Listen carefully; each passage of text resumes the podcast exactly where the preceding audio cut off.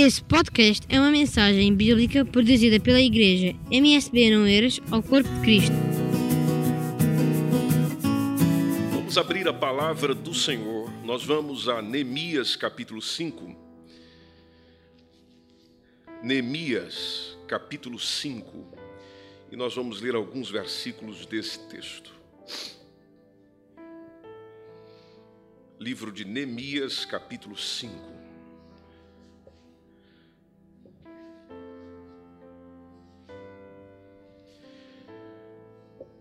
Observe comigo o versículo 1. Foi, porém, grande o clamor do povo e de suas mulheres contra os judeus, seus irmãos. Agora veja comigo o versículo 6. Ouvindo eu, pois, o seu clamor e essas palavras, muito me enfadei e considerei comigo mesmo no meu coração depois pelejei com os nobres e com os magistrados e disse-lhes: Usura tomais cada um de seu irmão. E ajuntei contra eles um grande ajuntamento. E disse-lhes: Nós resgatamos os judeus, nossos irmãos, que foram vendidos a gente segundo nossas posses. E vós outra vez venderíeis vossos irmãos ou vender, vender-se-iam a nós? Então se calaram e não acharam que responder. Disse mais: Não é bom o que fazeis, porventura, não devíeis andar no temor do nosso Deus por causa do opróbrio dos gentios, os nossos inimigos? Também eu, meus irmãos e meus moços, a juro, lhes temos dado dinheiro, lhes temos dado dinheiro e trigo. Deixamos este ganho. Restituí-lhes hoje, vos peço, as suas terras, as suas vinhas, os seus olivais e as suas casas, como também o centésimo do dinheiro, do trigo, do mosto e do azeite que vós exigis deles. Então disseram: restituí-lo-emos e nada procuraremos deles. Faremos assim como dizes. Então chamei os sacerdotes e os fiz jurar que fariam conforme essa palavra. Amém. Perceba um pouco o contexto histórico comigo. Distanciado do exílio babilônico, os judeus pensavam que encontraria uma terra onde manava leite e mel. Mas, entretanto, eles depararam com uma terra que estava prestes a devorá-los, como se não bastasse as dificuldades da relação complexa com os povos vizinhos, havia entre o povo, no meio do povo de Israel, diversas injustiças sociais, conforme você percebeu comigo no texto. E estas injustiças sociais levaram a desordem. Injustiças sociais que levaram a uma desordem. E isso levou o povo, nesse período, a um nível de desunião e hostilidade. Neemias foi usado por Deus para levar os judeus a a manterem-se unidos em um só propósito. E é, é por causa disso que nós estamos a falar nesse texto, nessa manhã, porque semelhantemente, amada igreja em Oeiras, a igreja, nestes últimos dias, precisa de união e uniformidade. União e uniformidade. Bom, qual a diferença entre essas, esses conceitos? Bom, união tem a ver com ligar, de tornar um só. A igreja precisa ser uma só. Uniformidade é aquela que se comporta de uma maneira regular, que insiste nas mesmas ideias. Não somos iguais, mas o que nos une é um só. Não pensamos de maneira igual, não tivemos uma formação igual, não viemos de um background, de, um conce... de, um, de, um, de uma formação igual. Eu penso de um jeito, por causa da maneira que fui criado, que cresci, que aprendi, que fui educado, que fui orientado, que fui aconselhado, você pensa de uma outra forma pelas mesmas razões, mas o que nos traz ao mesmo lugar, ao mesmo encontro, a estarmos juntos é um só. Ou seja, então as nossas ideias, a nossa unidade, a nossa complementariedade, ou seja, de estarmos juntos, tem a ver com Ele. E para que a obra de Deus seja edificada e muitas vidas possam ser salvas, a gente precisa lembrar do ó quão bom, ó quão bom e suave, bom e suave, a bondade e a suavidade, quando os irmãos vivem em união. Salmo 133 nos deixa muito bem claro que desunião expulsa bênçãos. Se a união atrai bênçãos, a desunião expulsa bênçãos. Os Efésios capítulo 4, versículo 15 e 16, a palavra de Deus nos deixa claro que a desunião impede o crescimento.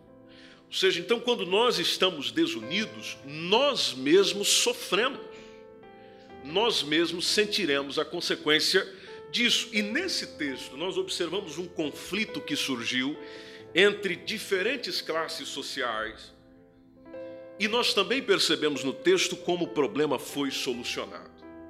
Pense comigo. Qual era a base desta união? Ou seja, por que, que esse povo estava junto? Respondo. Em primeiro lugar, porque todos, todos eram do mesmo povo. Eles confessavam a sua fé no único Deus verdadeiro. Então, dentro dessa realidade espiritual que os unia, algumas coisas aconteceram. O altar havia sido renovado, o templo levantado, o culto a Deus, dentro desse período, já estava restaurado, e tudo isso conforme os ritos da lei. Esse é o ponto um. Segunda razão que os unia é que todos haviam experimentado um despertamento que se havia iniciado por um rei chamado Ciro. E todos haviam cooperado ativamente para que essa restauração da cidade de Jerusalém acontecesse. E aqui nós podemos considerar juntos, amada igreja, que essa união entre os judeus simboliza a união que deve haver na igreja de Deus. Porque, como disse há minutos atrás e repito, entre nós, igreja, há muitas coisas unificantes. Todos nós experimentamos o novo nascimento. Todos que nasceram de novo amam aos que são nascidos por Ele, ou seja, Jesus. Todos na igreja somos aproximados uns dos outros. E por que que isso acontece na igreja? Isso acontece na igreja porque Cristo derrubou o muro da separação que havia entre gentios e judeus, tornando-os uma verdadeira família de Deus. Se você observar na sua Bíblia em Efésios capítulo 2, versículos 15 e 16, nos diz a palavra do Senhor que pela sua morte, ou seja, a morte de Cristo, ele acabou com o ressentimento rancoroso que havia entre nós, conforme disse Paulo, que era provocado pelas leis judaicas, que favoreciam a judeus, excluía os gentios. Mas aí o apóstolo Paulo vem dizendo no versículo 15: ele morreu para anular todo esse sistema de leis judaicas, ou seja, aquilo que provocava uma separação. E ainda ele deixa claro que depois disso ele toma os dois grupos que se opunham um ao outro e os fez parte dele, ou seja, para concentrar tudo nele, para concentrar tudo em Cristo. Então o que Cristo fez? Cristo nos, nos combinou para nos tornar uma nova criatura e finalmente, conforme diz o, o finalzinho do versículo, houve paz, ou seja, a inimizade se acabou. Você olha para o versículo 16 e o apóstolo Paulo nos lembra, movido, inspirado pelo Espírito Santo, dizendo: como membros desse corpo, então desapareceu aquele, aquele rancor que nós tínhamos um, como, um com o outro, ambos fomos reconciliados com Deus, ou seja, o que nos liga a Deus em um só agora é por meio de Cristo, ou seja, a rixa que já havia muito tempo atrás acabou na cruz do Calvário. Ou seja, então aquilo que provoca alguma rixa entre nós deveria ou deve acabar na cruz do Calvário, porque na cruz todo desentendimento, toda desunião, todo desencontro, tudo aquilo que não coopera para unidade nenhuma, deve acabar em Jesus. Com a presença de Jesus na minha vida, com a presença de Jesus na sua vida, nós precisamos viver em união. Por isso que a união daquele tempo do qual Neemias se refere se baseia nessa nacionalidade que eles também tinham, obviamente, nível social, nível cultural, mas você percebe que mais à frente o evangelho deixa claro. Gálatas capítulo 3, versículo 28, que não importa a nacionalidade, não importa o teu nível social, meu irmão, a igreja é para o rico, a igreja é para o pobre, a igreja é para quem está na média, pra, a, a igreja é para todos, todos são bem-vindos, todos são irmãos, todo mundo é gente, todo mundo deve ser valorizado, todo mundo deve ser cuidado, não existe preferência, não existe opção, não existe esse é melhor do que o outro, todos nós somos importantes, porque o Espírito Santo nos conecta no corpo, na cabeça que é chamado Jesus Cristo. Sendo o Espírito Santo aquele que faz com que a gente se torne, como diz a Bíblia, um coração, a gente se torne uma alma. Por isso que eu já disse, repito, se está havendo muitos conflitos entre nós, então tem algo que está a faltar em nós. E o que está a faltar em nós, se os conflitos aumentam, se chama Espírito Santo. Porque se eu estou cheio do Espírito Santo e eu encontrar com uma outra pessoa cheia do Espírito Santo, nós vamos falar a mesma coisa. Porque o que eu falarei será movido pelo Espírito Santo.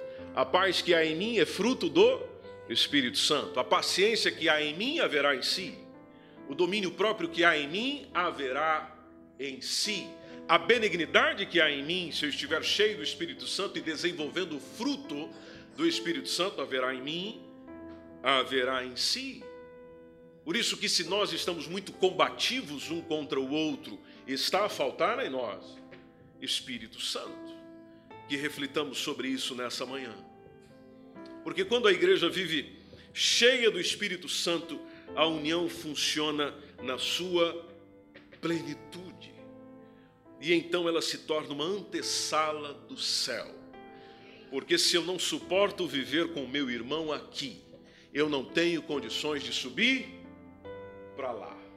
Porque para lá eu estarei eternamente com meu irmão, com a minha irmã, com a igreja de Jesus. Você pode só lembrar esse, esse vizinho que está do lado, dizendo: Nós vamos passar a eternidade juntos. Eu não sei se isso alegra ou entristece a pessoa que está do seu lado, mas a verdade do Evangelho é que nós vamos passar a eternidade juntos. Por isso, essa pessoa não gostou muito, diz: acostume-se, acostume. Você vai ter que me engolir, você vai ter que me tolerar, você vai ter que me aguentar, mas tranquiliza o teu coração, porque lá também estaremos todos transformados. Eu não serei, eu não serei essa pessoa difícil que eu sou. Não serei essa pessoa problemática que eu sou. Fica tranquilo, fica tranquila, porque nós seremos uma nova criatura. Aleluia. Aleluia. Mas o ensaio já começa aqui, amada igreja. O ensaio começa aqui. Por isso, muitos crentes ah, vivem cercados de pessoas que são contrárias à sua fé, e é o seu caso, você sabe disso. Bom, o único lugar onde eu posso sentir apoio espiritual para a minha vida é na igreja. Eu preciso da igreja. Porque o ambiente que eu vivo aí fora, as pessoas que eu convivo aí fora, são pessoas que são contrárias à fé. Eu e você somos alvos de críticas. Eu e você somos alvos de isolamento. Pode ser no trabalho, pode ser na escola, pode ser às vezes na família, porque tem gente que é rejeitado na família por causa da sua fé. Bom, eu preciso da igreja, porque é uma riqueza chegar à igreja e encontrar um ambiente fraternal, um ambiente de união, um ambiente onde eu tenho suporte para continuar vivendo a minha fé. Por isso, quão bom e quão suave é que os irmãos vivam em união. Isso que nós, como igreja, precisamos aprender a levar a carga uns dos outros. Não tem como fugir disso, amados irmãos. Gálatas capítulo 6, versículo 2. Levarmos as cargas uns dos outros e assim nós cumpriremos a lei de Cristo.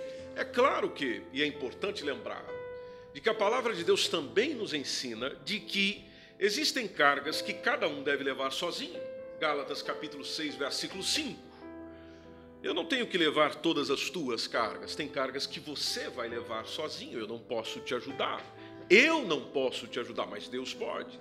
Agora, tem situações que nós podemos nos ajudar, que nós podemos cuidar uns dos outros, cargas em que nós podemos ajudar uns aos outros, e que bênção! E que bênção! Quando na hora do aperto a gente sabe que pode contar com a igreja para nos ajudar em oração. Por isso, amada igreja em Oeiras, a união é necessária, até porque ela nos faz mais fortes. Uma ovelha sozinha. Preste atenção nisso que lhe digo, porque isso é, é importante para o seu desenvolvimento espiritual, para o nosso desenvolvimento espiritual. Uma ovelha sozinha, uma ovelha fora do rebanho, uma ovelha isolada, ela é facilmente arrebatada.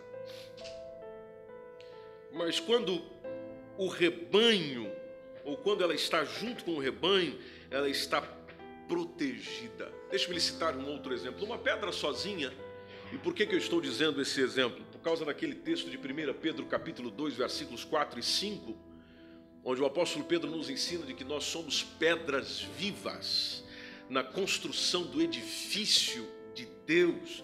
Então eu vou pegar esta citação de Pedro e, e, e mostrar para si, por exemplo, que uma pedra sozinha ela pode ser levada ou ela pode ser jogada, mas quando uma pedra, tomando a construção daquela época, estiver dentro de um muro, é mais difícil tirá-la. Então, uma igreja que vive em união, ela tem um testemunho maravilhoso, inclusive sobre o ponto de vista de Jesus, porque Jesus nos ensina, João capítulo 17, versículo 21, versículo 23, quando ele fala que é através da união que o mundo conheceria que ele era enviado por Deus. Olha que responsabilidade, amada igreja. Nós falamos de missões, somos uma igreja missionária, mas não podemos esquecer de que a união anuncia o Evangelho. Porque Jesus falou sobre isso. Pela união, o mundo conhece, João capítulo 13, 35. Pela união se conhece que nós somos verdadeiros discípulos Jesus. Por isso me preocupa, meus irmãos, me preocupa, amados irmãos, quando nós estamos mais movidos para uma desunião do que para uma união. E deixe-me ir além, amada igreja, já que nós estamos numa conversa bem íntima nessa manhã. É culto de ceia, é dia do pastor falar com a igreja mais, mais intimamente falando. Deixe-me lhe dizer algo que me preocupa também e tenho percebido.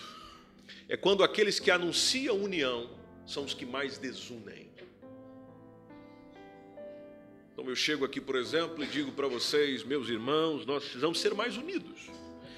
Pois é, mas eu não te vejo fazendo nada para isso. Aliás, a gente percebe você sendo a pessoa que mais desune do que une. Você não está junto. Como é que eu chego e anuncio a união se eu não estou junto? Então, nós não podemos permitir essa hipocrisia na nossa vida. De sermos apenas defensores da união, mas não estamos juntos.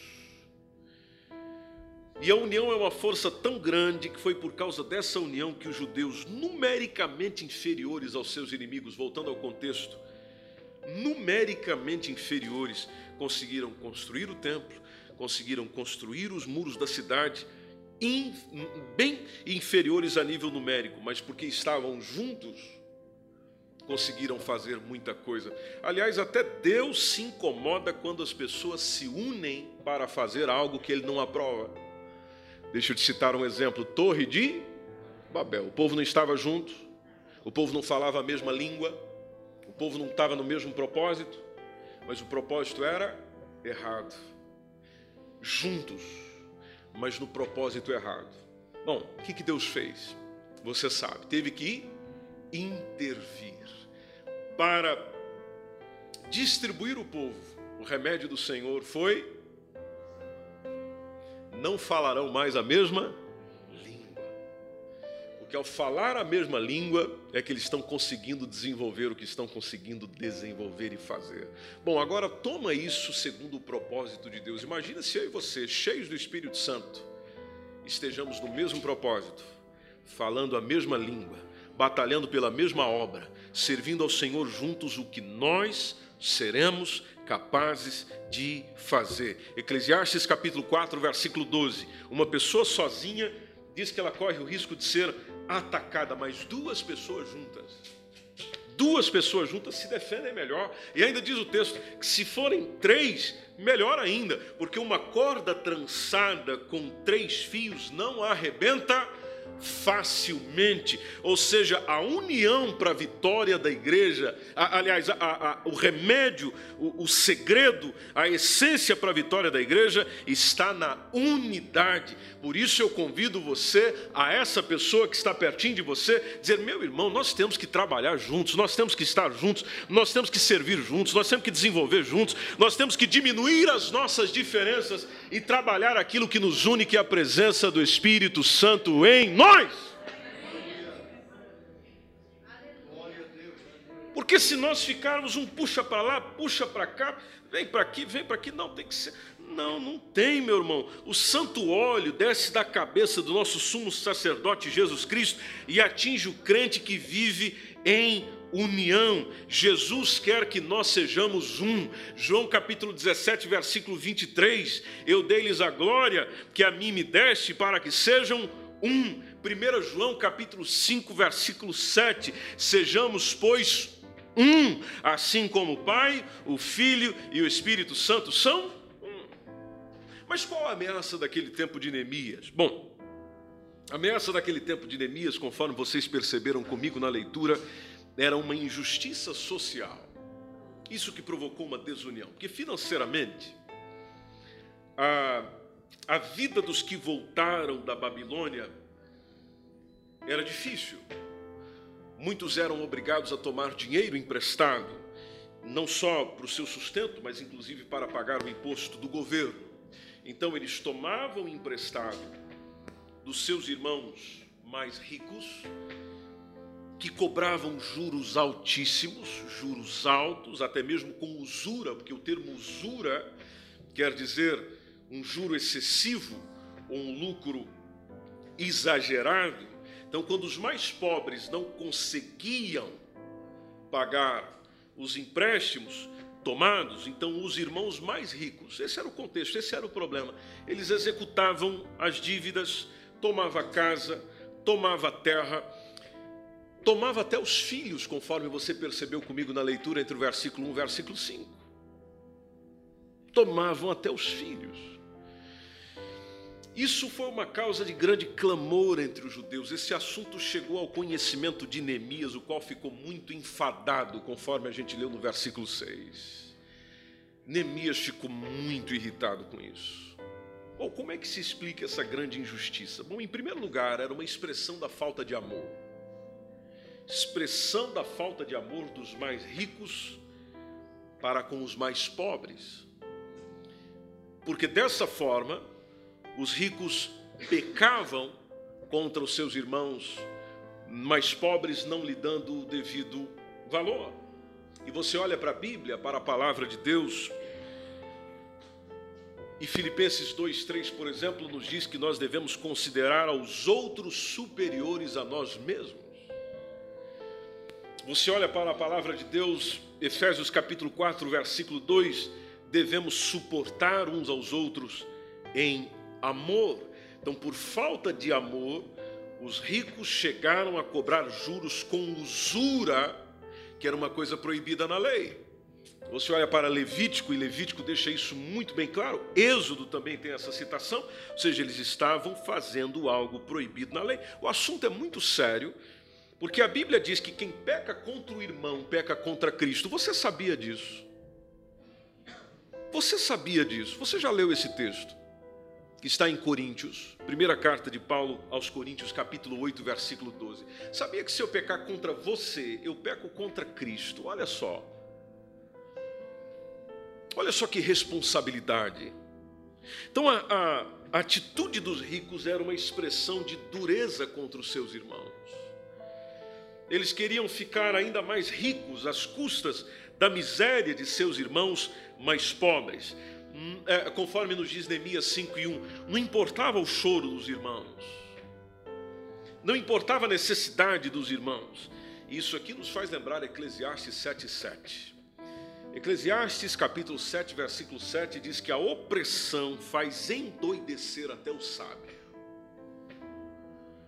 Ou seja, o sábio fica louco quando há opressão. Bom, Neemias solucionou o problema conforme você percebeu comigo. Versículo 8, ele convoca o povo para um grande ajuntamento. Essa foi a medida de solução de Neemias. Vamos reunir o povo. Na reunião, ele lembrou a todos os irmãos mais pobres que os mais pobres estavam sendo literalmente escravizados. Mensagem de Neemias naquela reunião: confronto. Confrontou-os com sua injustiça. Tanto que no versículo 8 a pergunta é: vender-se-iam a nós? Essa foi a pergunta para eles refletirem. E você percebeu no texto a reação do povo. O povo se calou, porque eles não acharam o que responder. Só que Neemias, depois de pensar, veio com uma proposta conciliadora. Versículo 10 e 11. No versículo 10 e 11 ele fala: vamos deixar isso, vamos deixar este ganho. E além de deixar este ganho, nós vamos restituir. Outro detalhe interessante de Neemias, ele se inclui na solução. Ele e os seus auxiliares haviam emprestado a juro. Note bem, a juro, mas não com usura, porque a gente percebe isso no versículo 10. E Neemias se coloca como o primeiro a não estar disposto a receber os juros. Por que, que isso é importante, igreja? Porque qualquer proposta que a gente faça à igreja, ao povo de Deus, ou qualquer proposta de conciliação, o primeiro a tomar uma postura de vamos fazer isso, tem que ser nós. Por isso que eu compartilho convosco mais uma vez, toda vez que você for trazer um ensino, uma orientação, uma palavra escrita, uma palavra falada, seja o que for, e se for algo que você não pratica, inclua-se. E se você pratica, inclua-se mais uma vez. Porque não é apenas os outros, somos nós. Versículo 12 nos mostra que a proposta de Neemias foi acatada, porque nós temos a resposta dizendo: vamos restituir, e nós nada procuraremos deles, nós faremos assim como dizes. Versículo 12 nos diz que Neemias fez com que eles jurassem diante dos sacerdotes que eles fariam assim. Então nós vamos fazer um juramento. Houve um ato, versículo 13 nos mostra que houve um ato simbólico que confirmou aquele juramento solene. Bom, resultado, amada igreja, é o resultado que todos nós queremos. A paz voltou a reinar entre os judeus. Para encerrar, o que, nós aprendemos? Que a paz foi mantida porque Neemias enfrentou os problemas com humildade, imparcialidade e com sabedoria. Você pode repetir essas três palavras comigo, se não lhe for incômodo? Primeira, humildade, imparcialidade, sabedoria. Surgiu um problema entre os irmãos. Nós sempre teremos problemas entre nós. Eu, eu não vou te iludir, nós sempre teremos problemas entre nós. Mas nós não estamos aqui para evitar problemas. Se pudermos evitar, melhor. Mas nós estamos aqui para resolver problemas. Isso é missão de todos nós. Não estamos para ser um problema, não estamos para causar um problema, mas se eu acabar sendo ou se eu acabar causando, o mais importante é eu também estar disposto a ser a solução, fazer parte da solução. logo surgindo o problema, Neemias se dispôs a tratá-lo com muita diligência. E nesse sentido, nós, igreja em Oeiras, temos que aprender com o exemplo de Neemias, inclusive eu como pastor.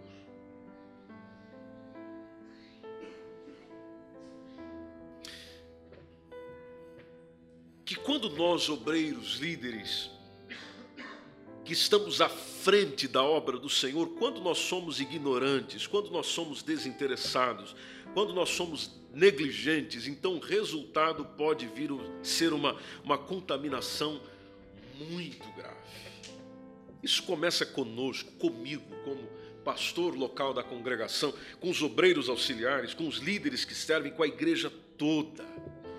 Nós todos temos que ser os mais interessados em manter a boa ordem na igreja. E como é que a gente faz isso? Não, nós vamos enfrentar os problemas. Nós temos problemas, mas nós vamos enfrentá-los. Mas como é que a gente pode enfrentá-los? Repetindo, com humildade, com imparcialidade com sabedoria de Deus. Humildade, porque eu quero fazer parte da solução. Imparcialidade, porque eu não vou puxar para o lado de ninguém. Pode ser meu parente, pode ser meu marido, pode ser minha esposa, pode ser meu amigo mais próximo. Se ele ou ela está errado, segundo a palavra de Deus, eu mantenho-me na palavra de Deus. Imparcialidade. Nem que eu tenha um problema lá em casa, uma discussão lá em casa, nem que eu fique umas duas semanas sem receber o beijinho dela, mas se ela está contrária à palavra de Deus, eu me mantenho na palavra de Deus, imparcialidade. Foi o que Neemias fez. E depois, sabedoria. Porque a gente sabe que toda decisão, para ser bem tomada, é necessário sabedoria. Então, assim como Deus fez com Neemias, Ele quer fazer conosco. Ou seja, Deus quer abençoar os seus servos, Ele quer confirmar a obra das suas mãos, mas isso depende da nossa disposição em resolver os nossos problemas. Nós estamos aqui para resolver. Você acredita nessa palavra? Nós estamos aqui para resolver problemas. Você é uma pessoa que soluciona problemas? Todos que chegam a você apresentando alguma coisa, você já está ali maquinando solução. Qual a diferença entre uma pessoa que vem com soluções e a outra que vem com mais problemas ainda? A que vem com mais problemas é aquela que vem adicionando dificuldades. Eu já falei da dificuldade e ela vem, ah, mas tem isso. Ah, mas tem, ah, ah, ainda tem aquilo. Olha, não esqueça da. Olha, e, e aquilo?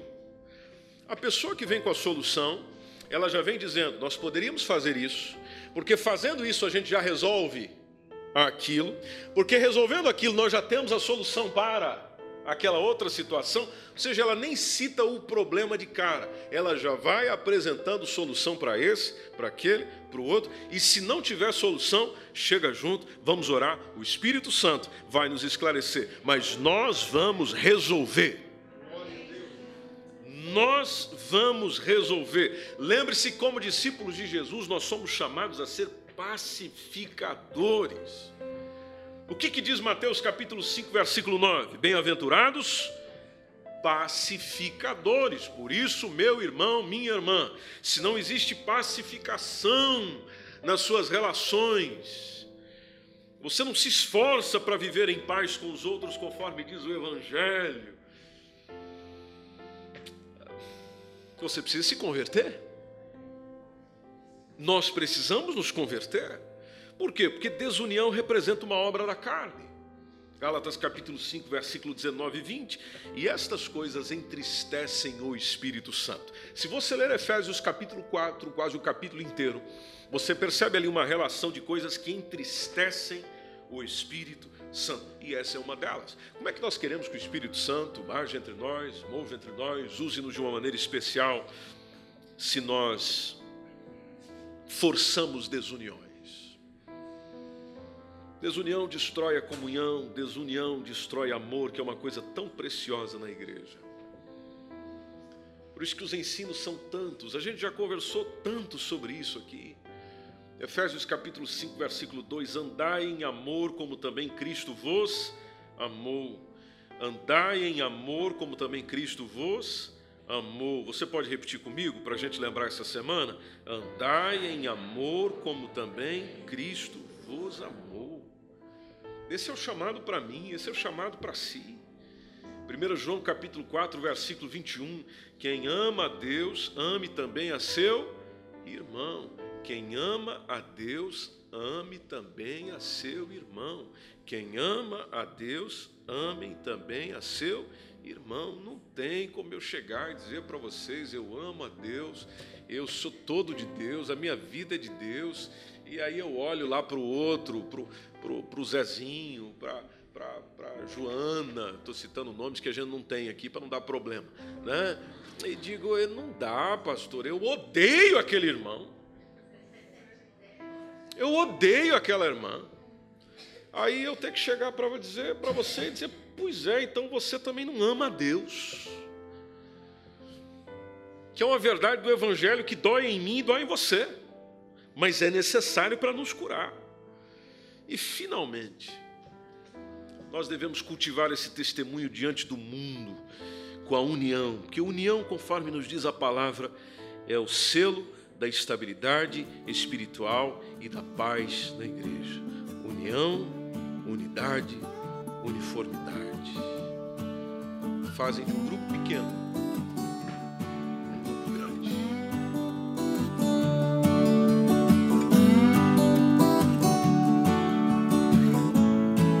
Esse foi mais um podcast, uma mensagem bíblica produzida pela igreja MSBN Oeiras. Siga-nos nas nossas redes sociais, Facebook e Instagram. Subscreva o nosso podcast e também o nosso canal do YouTube. Saiba mais informações em msbnportugal.com.